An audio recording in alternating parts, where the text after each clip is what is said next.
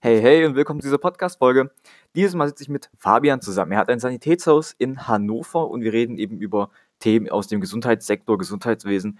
Sehr spannendes Interview und nicht wundern, es ist, glaube ich, am dritten Advent aufgenommen worden. Das heißt schon etwas her, aber die Themen sind aktueller denn je. Das heißt, viel Spaß beim Anhören und schreibe dein Feedback. Fabian, dass du hier bist, dass du dir die mhm. Zeit genommen hast, jetzt am dritten Advent mit mir das Interview aufzunehmen. Ähm, vielen Dank auf jeden Fall. Gerne. Für die Leute, die dich nicht kennen, würdest du dich einfach kurz vorstellen? Ja, gern doch. Mein Name ist Fabian Elfeld. Ich bin Geschäftsführer und Inhaber des Sanitätshauses Terrasco Autoreha in Hannover.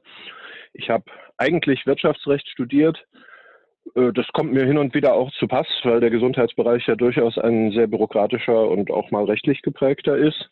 Ja. Äh, bereue natürlich auch manchmal kein Orthopädietechnikermeister oder Arzt geworden zu sein, weil mir das in manchen Bereichen helfen würde, besser mitzusprechen. Hat aber auf der anderen Seite den Vorteil, dass wir äh, mehr Diversität in unseren Diskussionen haben, denn medizinische Hintergründe gibt es natürlich in unserem Unternehmen und in der Branche generell schon eine ganze Menge. Ja, okay. Das heißt, das heißt du stehst an der Spitze dieses Orthopädie-Technik Sanitätshaus, Konstruktes. Was macht ihr denn eigentlich? Ja, genau. Also Tarasco Autoreha ist tatsächlich Vollsortimenter im Bereich medizinische Hilfsmittel. Wir sind an zehn Standorten mit rund 130 Leuten mhm. tätig, sowohl im Bereich Reha-Technik, also so mechanische Hilfsmittel wie Pflegebetten, Rollstühle, Rollatoren, äh, die wir im Außendienst zu den Leuten nach Hause bringen, auch vor Ort im Hausbesuch beraten und anmessen. Wir fertigen tatsächlich auch orthopädische Hilfsmittel wie Prothesen, Orthesen, Schienenapparate, alles Mögliche in dem Bereich. Wir machen zum Beispiel auch mit der Kinderklinik auf der Bult hier in Hannover äh, Kompressionskleidung für brandverletzte Kinder, die dann wiederum hilft, dass die Narben besser verheilen. Wir versorgen auch im Homecare-Bereich. Das ist bei uns also sowas wie enterale Ernährung, Wundversorgung, Tracheostoma. Weiß nicht, wie sehr ich die Bekanntheit dieser Fachbegriffe voraussetzen darf, will jetzt aber auf der anderen Seite auch keinen einstündigen Fachvortrag ausmachen. Ähm, also wir, wir, machen so ziemlich alles rund um medizinische Hilfsmittel, kann man sagen. Auch so das klassische Sanitätshaus natürlich mit Bandagen, Kompressionsstrümpfen und die Rollatoren, die den meisten Leuten, glaube ich, zuallererst einfallen, wenn sie Sanitätshaus hören. Okay, also ist das bei Sanitätshaus denke ich natürlich immer an, an Geschäfte, die dann die Leute versorgen. Stimmt das so ungefähr? Ja. Ja, also wir haben, wie gesagt, insgesamt zehn Standorte. Davon sind zwei keine Ladengeschäfte in dem Sinne, sondern äh, sozusagen unsere Außendienststützpunkte und Werkstätten. Ja. Äh, und dann haben wir aber auch tatsächlich noch so na, acht oder siebeneinhalb Ladengeschäfte. Siebeneinhalb, weil eins davon nur so ein Beratungsbüro ist in einem größeren äh, Wohnstift, wo ein Raum frei wurde und wir gesagt haben, das passt uns ganz gut, dann können die Leute da hinkommen, wenn sie Fragen haben. Mhm. Okay. Also sehr interessant. Mhm. Wie, wie, bist du eigentlich dann dazu gekommen, jetzt da in dieser Orthopädiefirma, also Sanitätshaus, wie auch immer man es jetzt ja. nennt, bist du jetzt eigentlich dahin gekommen? Ja, das, das ist einerseits eine recht trivial Geschichte, andererseits vielleicht auch eine ganz interessante. Also ich erzähle vielleicht einmal die Geschichte des Unternehmens vorab, dann versteht man das besser. Keine Sorge, wird ja. nicht zu ausführlich. Tarasco Autoreha ist entstanden aus mehreren ehemals insolventen Unternehmen. Also äh, am bekanntesten zumindest innerhalb der Branche ist dabei vielleicht Nikolai, das könnte man mal gehört haben. Das war ein sehr, sehr großes Unternehmen mit, ich glaube, 50 oder mehr Filialen in ganz Deutschland, mhm. das hier aus Hannover gesteuert wurde. 1900 äh, Quatsch, 1896, glaube ich, sind die gegründet worden, kann ich mir immer nicht so genau merken, und sind dann halt gewachsen und die mussten 2004 Insolvenz anmelden mhm. und hatten natürlich auch hier in Hannover einige Standorte. Und da gab es gerade zufällig jemanden, der eigentlich aus dem Bereich Elektroingenieurwesen kam und so ein bisschen Geld über hatte und Leute kannte in der Branche und der deswegen so verschiedene kleine und auch äh, dann Teile von diesem großen Sanitätshaus aufgekauft hat. Das war äh, Herr Richard Lewitzki. Und der hat diese Unternehmen dann aus der Insolvenz heraus gekauft und saniert. Nicht den ganzen großen Apparat Nikolai, sondern drei oder vier Filialen von denen, die hier in Hannover halt waren, einschließlich der Zentrale mit der großen Orthopädietechnikwerkstatt. Und hat das von vornherein als Investment gemacht und hat dann einen Käufer gesucht danach, weil er das nicht dauerhaft machen wollte. Ja. Ich wiederum habe, wie gesagt, Wirtschaftsrecht studiert, habe danach noch eine Promotion angeschlossen und parallel mich immer schon umgeschaut, was mache ich denn danach? Also für mich war es aus meiner familiären Geschichte, weil das mein Vater und mein Bruder auch immer so gemacht haben, immer klar, dass ich selbstständiger Unternehmer sein möchte. Ja. Konnte dann nicht einfach die Nachfolge von jemandem antreten, weil mein Vater wiederum 1990 sein Unternehmen verkauft hatte, um sich zur Ruhe zu setzen, um sich dann zu entspannen.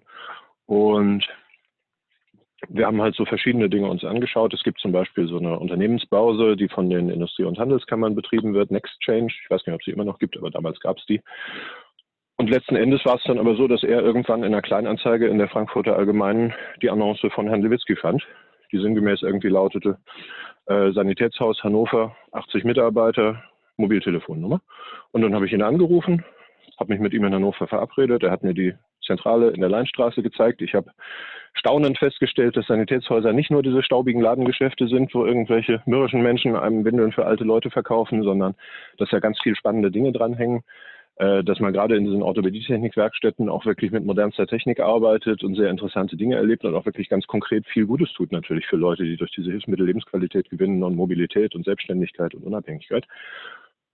Und am Ende sind wir uns dann einig geworden, haben uns beim Notar getroffen und dann habe ich am 5. September 2007 das Sanitätshaus Taraske gekauft und bin seitdem der Inhaber und habe mich mit äh, unseren Bereichsleitungen, die mich da sehr fachkundig und äh, freundlich unterstützt haben, gerade am Anfang, wo ich natürlich noch keine Ahnung von der Branche hatte und mir vieles anders vorgestellt habe, äh, durch die auch zahlreichen anspruchsvollen Veränderungen äh, haben wir gemeinsam das Unternehmen gesteuert, äh, die wir seitdem erlebt haben. Denn dieser Gesundheitsmarkt sieht ja von außen sehr behäbig und reguliert aus. Aber jetzt gerade kriegt man es ja mit, dadurch, dass Jens Spahn da viel Dynamik reinzubringen versucht. Und das war schon immer so, äh, dass man gerade als Sanitätshaus, als eine Branche mit wenig Lobby, die kaum Aufmerksamkeit hat von außen, sage ich mal, dem auch sehr ausgesetzt ist und dann einfach vor vollendete Tatsachen gestellt wird, an die man sich anzupassen hat. Gerade weil uns natürlich auch dieser große Partner Krankenkassen gegenübersteht, ja. gegen die wir relativ wenig ausrichten können, wenn die sagen, das sind jetzt die Bedingungen ja, dann müssen wir das akzeptieren. Und das ist uns zum Glück relativ gut gelungen, sodass wir mit moderatem Wachstum heute eigentlich ganz gut dastehen und ich die Entscheidung noch nicht so richtig bereut habe. Ja. Äh, und mich eigentlich sehr wohlfühle in der Branche, gerade auch äh, in der Zusammenarbeit hier. Was bringt denn Jens Spahn für Dynamik rein?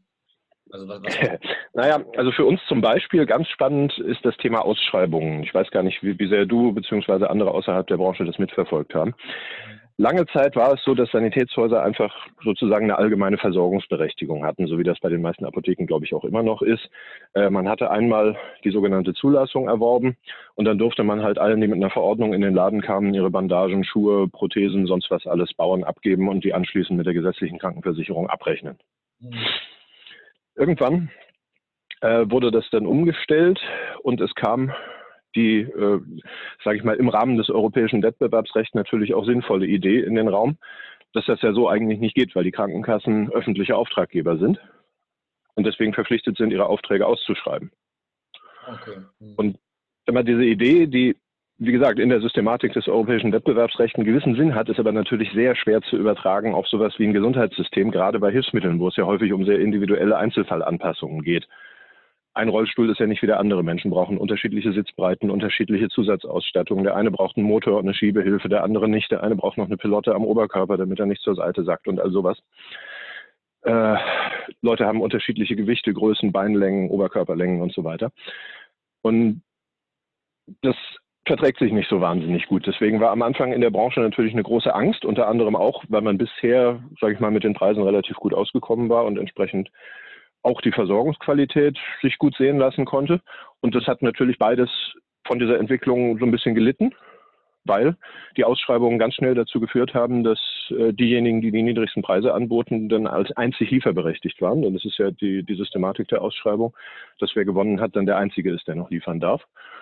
Und das hat in der Branche natürlich sehr viel Unruhe bewirkt, weil viele sich Sorgen gemacht haben, äh, dahingehend, dass dann jetzt bald nur noch wenige große Mitspieler den Markt beherrschen und im Grunde irgendwo zentralisiert dann den Standardrollstuhl ausliefern, der dann nur noch 89,90 kosten darf und per DHL verschickt wird oder so. Ja. Ähm, das wurde dann nicht ganz so schlimm wie vieles im Leben, weil die Bundesrepublik dann am Ende sich äh, darauf festlegte, dass es zwar diese Ausschreibungen weitergeben darf, dass sie aber nicht verpflichtend sind, sondern dass dem Wettbewerbsrecht auch Genüge getan ist, äh, in dem die Krankenkassen so, sogenannte Beitrittsverträge abschließen. Also das kann man sich so vorstellen, die Krankenkassen können zwar individuell Verträge verhandeln, so wie sie es für angemessen halten, ohne das auszuschreiben, aber diese Verträge sind dann anschließend öffentlich. Und wer will und die Konditionen einhalten kann, der darf denen sozusagen beitreten. Äh, und damit ist dann auch wieder, sag mal, die Möglichkeit gegeben, dass äh, faire Bedingungen bestehen und damit war dem Wettbewerbsrecht genügt. Und Jens Spahn hat jetzt entschieden wiederum, dass er mit der Zielsetzung, die Qualität zu steigern, was wir natürlich nur unterstützen können, diese Ausschreibungen nicht nur nicht verpflichtend haben will, sondern die sogar komplett abschaffen will. Und das hat er getan mit Wirkung zum 30.11. Das heißt, seitdem sind alle bestehenden Ausschreibungsverträge unwirksam geworden und es dürfen auch keine neuen mehr ausgegeben werden. Und das hat natürlich so in der Kurzfristigkeit auch wieder große Bewegung verursacht, weil jetzt plötzlich äh, diejenigen, die vorher kalkuliert hatten, dass sie jetzt alleinige Ausschreibungsgewinner sind, sich damit abfinden müssen, dass sie das jetzt nicht mehr sind. Ja. Teilweise herrscht natürlich auch einfach große Unsicherheit, weil die Krankenkassen es so kurzfristig nicht geschafft haben, neue Verträge zu vereinbaren. Das heißt, niemand weiß so richtig, was jetzt eigentlich los ist und zu welchen Konditionen was geliefert werden soll. Und wie gesagt, es wird von außen natürlich von vielen, gerade von denen, die selbst keine Hilfsmittel brauchen, wahrscheinlich nicht so äh, aufmerksam im Detail verfolgt. Ja, Aber für uns in der Branche ist das natürlich eine große Veränderung, wo man sich auch überlegen muss, wo bleibt man da, gerade auch als zwar nicht mehr ganz kleines, aber auch nicht richtig großes Unternehmen wie wir. Da gibt es natürlich noch erheblich größere Player auf dem Markt, äh, die da auch mehr mitbestimmen können. Okay. Also, so. wenn ich das richtig verstehe, heißt es ja dann im Endeffekt, dass ihr dann neue Verträge aushandeln müsst oder dass ihr jetzt, sage ich, dass ihr jetzt zum mhm. Beispiel zu einem Altenheim geht und mit dem dann nochmal gesonderte Verträge macht, dass ihr jetzt... Ja, also um, um ein konkretes Beispiel zu nehmen, äh, bei der DAK, die ja eine große bundesweite Krankenkasse ist, waren die Standardrollstühle ausgeschrieben. Also Standardrollstuhl ist halt einfach dieser klassische Rollstuhl, den man gelegentlich auch in der Straße sieht und der in Kliniken rumfährt und der so das Brot- und Buttergeschäft vieler Sanitätshäuser ist, die in diesem Bereich tätig sind. Und da war es, Gott, ich weiß gerade gar nicht mehr wann, vor ein paar Jahren halt so, dass das für uns weggefallen ist. Diese äh, Rollstühle konnten wir nicht mehr machen und da gab es einen Ausschreibungsgewinner und der hat dann halt sich darauf eingestellt, dass er diese, weiß ich nicht, jährlich 10.000, weiß ich jetzt nicht, Versicherten der DAK, die so einen Rollstuhl brauchen, versorgen konnte. Und jetzt ist das alles wieder anders. Das heißt, jetzt können die DAK-Versicherten sich halt doch wieder aussuchen, wo, sie ihre Verordnung hinbringen, wer ihre Rollstühle liefert. Aber es gibt keinen Vertrag in dem Sinne, wo die Preise festgeschrieben sind, sondern jetzt muss sich halt erstmal finden, ob die Krankenkasse den nächsten Vertrag abschließt, an dem man sich dann orientieren kann mhm. oder nicht. Jetzt erstmal reichen wir Kostenvoranschläge ein, die wir orientieren an Verträgen anderer Kassen, was für die DAK in der Regel natürlich inakzeptabel ist, weil wir in diesen Ausschreibungen wirklich unfassbar niedrige Preise rauskommen. Ja, klar. Und generell ist es so, gerade Kassen wie die DAK verhandeln auch nicht mit einzelnen Sanitätshäusern, wie uns zumindest nicht in unserer Größenordnung, sondern die sprechen entweder mit den Großen in der Branche, die bundesweit versorgen, oder mit den Verbänden, in denen wir natürlich zum Teil auch Mitglied sind. Also es gibt zum Beispiel einen Branchenverband, der heißt Reha Service Ring oder kurz RSR, äh, in dem wir Mitglied sind und der viele Verträge für uns aushandelt und uns die dann hinterher sozusagen nur noch mitteilt und dann können wir uns aussuchen, ob wir die mitmachen oder nicht als Mitglied des Verbandes. Ja, okay, das ist. Das ja, ansonsten organisatorisch auch schwer zu machen das, das klingt ja jetzt schon, als ob diese, also ich, ich bekomme das als Außenseiter gar nicht mit, aber das klingt ja schon so, dass die Branche jetzt ziemlich im, im Wandel jetzt ist erstmal. Die ganze Zeit, ja. Also da passiert wahnsinnig viel. Auch Umstellungen natürlich in der Art der Verträge können da viel bewirken. Also es gibt Krankenkassen, die solche Rollstuhlversorgungen zum Beispiel als Neuverkauf machen mit Poolversorgung, wo dann Rollstühle, die nicht mehr gebraucht werden, sozusagen in den Hilfsmittelpool gehen und dann gebraucht wieder abgerufen, wenn irgendwer mit den Maßen passend dazukommt. Auf der anderen Seite gibt es sogenannte Fallpauschalen. Das ist so eine Art Servicemiete, wo ich als Sanitätshaus aus meinem eigenen Eigentum einen Rollstuhl zur Verfügung stelle für Betrag X für eine bestimmte, für einen bestimmten Zeitraum. Und das führt natürlich auch alles zu ganz unterschiedlichen Kalkulationen. Für das eine muss ich mir einen bestimmten Lagerbestand an Rollstühlen auf Lager stellen, muss sicherstellen, dass ich die vernünftig versorgen kann, die Ersatzteile parat haben. Für das andere werde ich sozusagen mit jedem Patienten, jeder Patientin neu überrascht, welches Modell, welches Herstellers äh, wird mir jetzt zugewiesen von der Krankenkasse sozusagen und äh, wie muss ich damit umgehen und wie kann ich das abrechnen. Und das sind natürlich Dinge, an die sich dann auch wiederum Leute, die bei uns die Kostenvoranschläge schreiben, die nach außen die Beratung machen und so, immer wieder neu anpassen müssen. Und das ist natürlich schon eine Herausforderung. Also langweilig wird es immerhin nicht. Ja, das, das glaube ich sowieso nicht, wenn man in der, in, in der Gesundheitsbranche ist, weil die ist ja wirklich immer im Wandel. Ja. Und ja. was mich jetzt nochmal interessiert, mal ein kleiner Themawechsel, wenn es um das hm? Thema Gesundheit geht, was macht dir persönlich da am meisten Kopfschmerzen aktuell? Also du meinst aber schon, schon auf den Gesundheitsmarkt bezogen, nehme ich an, jetzt nicht das unbedingt auf die individuelle Gesundheit. Ne? Das kann auch sein, weil du ja in der, in der Orthopädie bist, dass es eben die Bewegung mhm. der Menschen ist. Es kann wirklich im Gesundheitskosmos. Mhm. Ähm, ja. ja. ja, also das macht mir Sorgen. Ähm, ich denke, wir haben in Deutschland zwar im internationalen Vergleich noch ein relativ gutes Gesundheitssystem. Ja Aber wie ja inzwischen doch auch außerhalb der Branche eigentlich in aller Munde ist, ist es auf die uns bevorstehenden Veränderungen nicht besonders gut eingestellt. Also beispielsweise, dass halt immer mehr Menschen immer älter werden und dass die Jüngeren, die in dem solidarischen System das Ganze bezahlen, äh, aus dem Einkommen ihrer Arbeit heraus auch im Verhältnis immer weniger werden. Und wir haben, sag ich mal so systemisch, auch eine eher nicht so respektvolle Einstellung zu den Leistungen, die da gebracht werden. Also wo ich habe das vor einer Weile mal gelesen, ich muss noch mal überlegen, welche Schlüsse ich daraus ziehe, aber ich finde den Vergleich zumindest interessant, wo auf der einen Seite Zeitungen jubeln und begeistert sind, wenn Apple oder BMW oder Mercedes oder VW neue Umsatzrekorde verkünden, ist es auf der anderen Seite immer was sehr besorgniserregendes, wenn die Kosten im Gesundheitssystem steigen. Mhm. Und das ist natürlich auch ein Ausdruck von einer Einstellung gegenüber den verschiedenen Branchen, wo man sagt, jawohl, Apple hat einen neuen Umsatzrekord, die Anleger sind begeistert, wir freuen uns, die Wirtschaft brummt.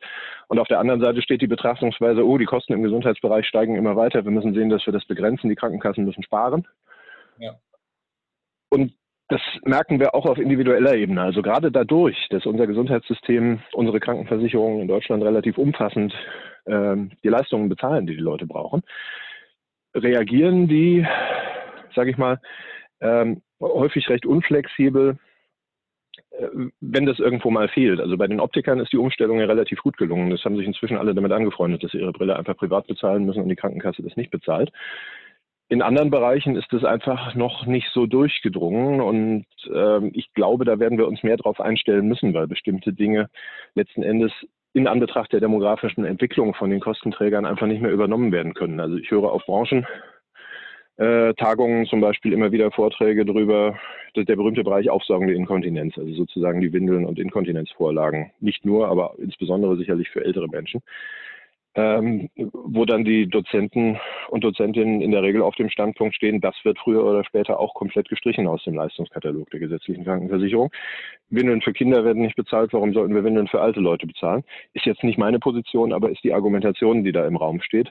Ähnlich ist es vielleicht auch bei Rollatoren und anderen Hilfsmitteln, die ja nicht, sag mal, in, in dem Sinne unmittelbar einer direkten Krankheit zuzuordnen sind.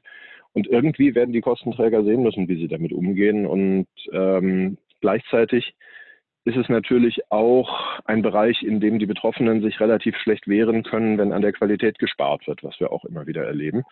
Ähm, es gibt ja auch immer wieder Berichte über die Pflegemissstände und was da alles passiert. Und wir als Sanitätshaus, die ja viel zusammenarbeiten mit Pflegediensten und Pflegeheimen und Kliniken, ähm, können das häufig auch direkt aus erster Hand erleben, was jetzt nicht daran liegt, dass die Ärztinnen oder die Pflegekräfte in diesen Einrichtungen äh, ihre Arbeit nicht vernünftig machen oder, oder mit der falschen Einstellung rangehen, sondern einfach daran, dass die klassisch äh, überfordert sind, weil es halt jetzt schon immer mehr Menschen werden, die sie in immer kürzerer Zeit äh, vernünftig zu pflegen haben. Und das führt natürlich letzten Endes auch dazu, dass die, dass die Qualität dort leidet.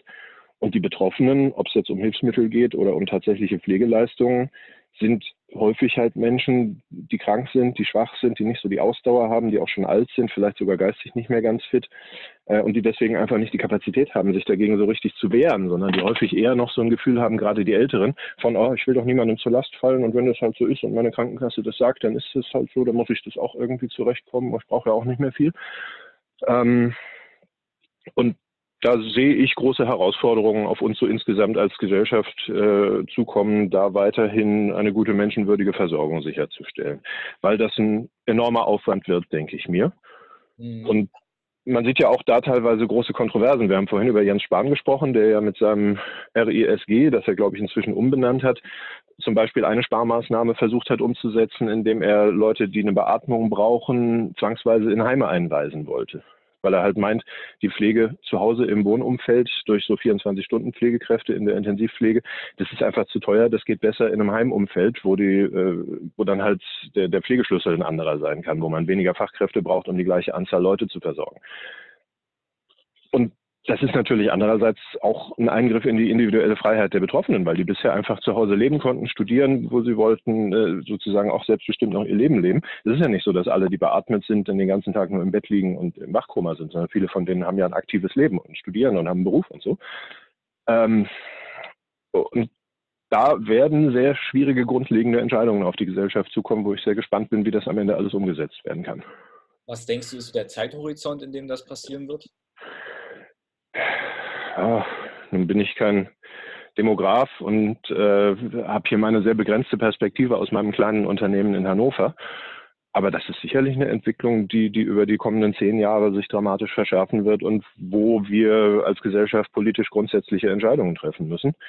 Gerade auch zusammen mit all den anderen Problemen, die auf uns zukommen. Also auch so dieses, äh, was die Politik hier im Moment und die öffentliche Diskussion sehr beherrscht, äh, wo man auf der einen Seite zum Beispiel auch im Hinblick auf Klimaentwicklung ja. ähm, sparsam sein muss und bestimmte Dinge äh, zurückstecken muss. Äh, gleichzeitig dann von der Bevölkerung auch noch Umstellungen zu erwarten, um eben die, die Pflege und die medizinische Versorgung sicherzustellen im gewohnten Umfang. Das erfordert von der Politik, sag ich mal, eine, eine Durchsetzungsstärke und einen Mut, den man nicht bei allen Akteurinnen und Akteurinnen im Moment wahrnimmt, ist mein Gefühl. Ja. Äh, aber wie gesagt, das ist meine ganz begrenzte Perspektive hier. Ich bin weder Politikwissenschaftler noch Sozialwissenschaftler. Also das ist nur so das, was ich von hier aus so als Problem wahrnehme, potenziell. Ja, mich hätte das nur mal interessiert, weil an sich wir, ohne jetzt böse zu wir Deutschen sind eher ein langsameres Volk. Das heißt, Entwicklungen, die in anderen Ländern in fünf Jahren passieren, dauern bei uns 20. Und deshalb ja. hätte es mich mal interessiert, weil wir müssen uns ja auch alle irgendwie darauf einstellen, dass eben jetzt dieser Wandel ja. vorsteht. Aber ja. Wie viel Zeit haben und? Wenn, ja, und wir sind halt auch ein relativ bürokratisches Volk und das ist natürlich auch eine Sache, die die Verbesserungen und äh, Optimierungen gerade auch im Gesundheitswesen, wo ja aus guten Gründen viele strenge Regeln gelten, im Weg stehen. Also wir als Branche haben jetzt zum Beispiel auch gerade die sogenannte MDR, das ist die Europäische Medizinprodukteverordnung, umzusetzen in relativ kurzer Zeit, die uns auch wieder viele neue strenge Regeln auferlegt, die für sich betrachtet vielleicht sogar einen gewissen Sinn ergeben, aber halt einfach zusätzlichen Aufwand erfordern für den aber nirgends Mittel bereitgestellt werden, die wir irgendwie selber sicherstellen müssen. Äh, und wo aufgrund der Unklarheit, so ein bisschen wie es damals für alle Unternehmen beim Inkrafttreten der Datenschutzgrundverordnung war, auch keiner einem so richtig sagen kann, wie machen wir es denn jetzt richtig? Wie sind wir denn sicher, dass wir am Ende nicht angreifbar sind? Weil noch keiner so richtig weiß, wie diese diffusen Regeln umgesetzt werden können. Und das ist natürlich auch eine Geschichte, die gerade zusammen mit dieser demografischen Entwicklung, äh, die ich gerade geschildert habe und die ja, glaube ich, auch überall bekannt ist, ähm, dazu führt, dass es ganz schwer ist, äh, das durch irgendwelche Sparmaßnahmen oder mehr Effizienz zu kompensieren, wenn halt gleichzeitig immer mehr bürokratische Dokumentationspflichten hinzukommen äh, und insofern sogar pro Patient, pro Patientin mehr Arbeit anfällt, statt dass man irgendwie effizienter was hinbekommen kann. Ja. Ja, das, ist, das, das, klingt, das klingt schon ziemlich duster, muss ich sagen. ja gut, äh, ich will ja gar nicht ausschließen, dass wir da am Ende Mittel und Wege finden. Wir haben es ja bisher auch immer. Aber wenn du mich nach den Herausforderungen und Problemen fragst, die ich da auf uns zukommen sehe, ja. das ist schon sowas. Und das kann man nicht nur, das ist jetzt nicht nur meine Klage als äh, Sanitätshausbetreiber, sondern das ist in der Pflege ja auch so. Der äh, Mangel an Pflegekapazität hat ja auch was damit zu tun, dass die Pflegekräfte und auch die ÄrztInnen in den Kliniken sehr viel Zeit einfach mit der Bürokratie verbringen, statt wirklich am Patienten, an der Patientin zu stehen, äh, Formulare ausfüllen müssen, um unter anderem auch sicherzustellen, dass am Ende die Abrechnung mit der Krankenkasse klappt, weil die natürlich auch sehr darauf achten, sobald da irgendwo ein kleiner Fehler ist, kommt es zur Absetzung. Ja. Und äh, umgekehrt natürlich wieder auch Haftungsrisiken für sich auszuschließen, was ja auch ein großes Thema ist, äh, gerade im Gesundheitsbereich, wo natürlich, wenn mal was schief geht, auch immer gleich enorme Schäden im Raum stehen. Mhm. Ja, das ist absolut richtig. Um jetzt mal noch die ja. Stimmung ein bisschen zu heben, ähm, gibt es eine Sache, die du den Hörern unbedingt mitgeben möchtest? Das heißt, die Hörer ja, gesundheitsinteressierte Leute, ähm, die wirklich mhm. sehr Wert darauf nehmen, ähm, für ja. sich zu sorgen. Was könntest du ihnen mitgeben? Ja, ähm, mehr Mut, sich mit der eigenen Gesundheit auseinanderzusetzen, wäre meine Empfehlung. Äh, natürlich auch aus ganz solidem Egoismus in Bezug auf medizinische Hilfsmittel, sich da rechtzeitig umzuschauen und sich mal untersuchen zu lassen, was kann ich tun, aber auch insgesamt. Also ich erlebe es immer wieder, sowohl im eigenen Bekanntenkreis als auch unter unseren Kundinnen und Kunden, dass Leute sich Tage, Wochen, Monate, Jahre mit einem Problem rumschleppen und sich einfach nicht trauen, irgendwas dagegen zu unternehmen. Häufig sogar ganz bewusst, wenn man sie fragt mit so einer Antwort wie, ja, ich will lieber gar nicht, dass da jemand drauf guckt, am Ende ist es irgendwas Schlimmes. Und das ist eine Einstellung, sag ich mal, die ich rein emotional, äh, psychologisch sogar halbwegs verstehen kann, die aber häufig dazu führt, dass natürlich, wenn man dann am Ende doch, weil es so schlimm geworden ist, dass man es nicht mehr aushält, sich äh, eine ärztliche Untersuchung organisiert, äh, dass es dann zu spät ist, noch irgendwas zu machen. Und häufig kann man ja Risiken vorbeugen und äh, eine Entwicklung aufhalten, wenn man rechtzeitig was macht. Sei es jetzt durch so was ganz Ordinäres wie Schuheinlagen, die ja nicht mal eine große Einschränkung mit sich bringen, oder halt Kompressionsstrümpfe, die äh, verhindern, dass aus Krampfadern Schlimmeres wird, zum Beispiel an den Beinen, oder auch der Thrombose vorbeugen, die ja im schlimmsten Fall tödlich enden kann. Und äh, genauso ist es bei allem anderen. Und häufig ist es dann so, dass wenn die Leute einmal die Möglichkeiten in Anspruch genommen haben, denn das habe ich ja auch gesagt, das deutsche Gesundheitssystem ist ja immer noch relativ gut finanziert und relativ äh, hoch in der Qualität angesiedelt, dass dann auch wieder ein Plus an Lebensqualität da ist und dass die Leute dann auch wieder mehr machen können und auch mehr äh, Freiheit und Unabhängigkeit genießen können als vorher. Und es gibt ja auch wirklich ganz kleine Dinge, die man schon machen kann, um äh, diesen, diesen Effekt zu erreichen. Ich nehme als Beispiel immer die Knopfhilfe. Das ist so ein, so ein ganz ordinäres kleines Teil, ein Griff mit einer äh, Drahtöse oben drauf die Leuten, die zum Beispiel wegen Parkinson oder wegen Arthrose oder aus irgendwelchen anderen Gründen nicht mehr so die Feinmotorik in den Fingern haben, helfen kann, wieder selbstständig ihre Kleidung zuzuknöpfen. Und das klingt vielleicht für einen gesunden Menschen, der dieses Problem nicht hat, schwer verständlich, warum das irgendwie relevant ist. Aber es ist für die Betroffenen halt teilweise der Unterschied zwischen sich noch selbstständig an- und ausziehen können und dabei Hilfe brauchen und damit wieder nicht nur einfach äh, in, in Freiheit und Selbstständigkeit gedacht, sondern auch in sozusagen wahrgenommener Menschenwürde noch, weil das für viele ja auch einfach eine, ähm, eine Einschränkung und eine Peinlichkeit ist, eine schambesetzte Geschichte, jemanden zu haben, der mich auszieht, bevor ich abends ins Bett gehe. Und das noch selber zu können, solange es irgendwie noch möglich ist, wenn man das für 5,99 Euro hinbekommt, dann ist es natürlich schon äh, ein großer Gewinn aus meiner Sicht. Und wenn man sich da beraten lässt und sich rechtzeitig drum kümmert, und nicht einfach nur akzeptiert, dass gewisse Einschränkungen dann offenbar nicht zu beheben sind, ohne auch nur geguckt zu haben, ob es Alternativen gibt. Da kann man sich selbst und anderen, auch den Angehörigen, viel Gutes tun, gerade jetzt vielleicht zu Weihnachten. Das stimmt, ja. Das stimmt. Wobei ich noch nicht sagen kann, ob der Podcast vor Weihnachten rauskommt, aber ich werde auf jeden Fall meine darauf hinweisen. Das, das, also, das, nächste Weihnachten kommt bestimmt und immer schneller, als man denkt, auch wenn man es im Januar hört. Äh, genau. Ähm, ich werde auf jeden Fall die Website verlinken. Da ist, denke mhm. ich, auch der Shop, wo man sowas bekommen könnte. Ich denke, das wäre für viele sehr interessant. Und ich bedanke mich, ja, tatsächlich. dass du dir Zeit genommen hast, jetzt am dritten Advent, um mhm. das mit mir aufzunehmen. Und genau, ich sage schon mal einen schönen Tag noch an alle Hörer. Vielen Dank, dass du bis hierhin gehört hast. Ich hoffe, dir hat die Podcast-Folge gefallen. Lass mich auf jeden Fall dein Feedback wissen. Schreibst du mir auf Instagram unter Schinski oder Michael Kaczynski. Kannst mich einfach eingeben und mir das sagen. Ähm, lass eine Bewertung da, falls du es auf Apple hörst. Das würde mich wirklich, wirklich unterstützen, diesen Podcast voranzubringen. Ich möchte mehr Gesundheitsunternehmer hier auf diesen Podcast holen. Das heißt, wenn dir irgendjemand einfällt, den du gerne hier hören würdest, der mehr über sich erzählen soll, schreib es mir einfach. Ich bin immer dankbar über Gäste. Und ja, einen schönen Tag dir noch.